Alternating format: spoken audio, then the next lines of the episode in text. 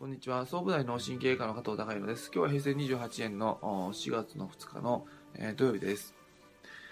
えー、まあ、絶えず、その、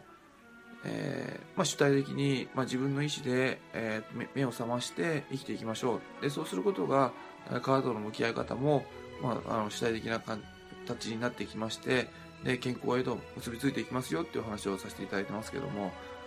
まあ、その自分自身が主体的に生きてるんだと思っても、まあ、奴隷的に、まあ、生きてしまっていることもあるので、まあ、そのチェックポイントを、まあ、いくつか今まで挙げさせていただきましたけども今回はあのその一つの、まあ、いろいろあの自分にとって良くないあの、うん、世の中のことっていうのは起こると思うんですけどもその心の反応としてあの何か、うん、ちょっとその、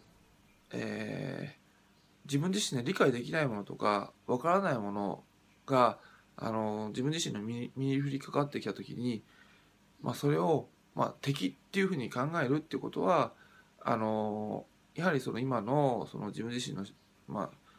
えー、信じているものだとかあの思考回路に依存してしまって奴隷状態になってしまってますよっていうこと、えー、もし、うん、今後自分が成長できるうんとレベルを変えて成長できるとするとレベルが変わるっていうことは今理解できてないことを理解していくっていうことなのでということはあの何か言われた時に、えー、理解できないからそれは自分にとって敵だと思ってしまうとそれは自分の成長を阻害しているってことになります。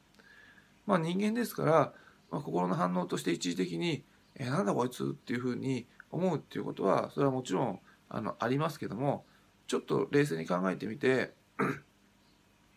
えっと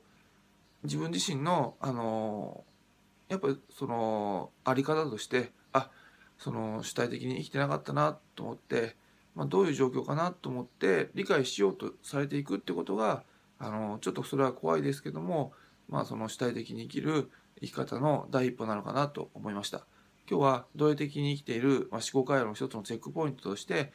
自分が理解できなかったらその相手その現象を全て敵と思ってしまうのはあの奴隷的思考の第一歩ですよっていうことのチェックポイントの一つをお話しさせていただきました。今日は以上です。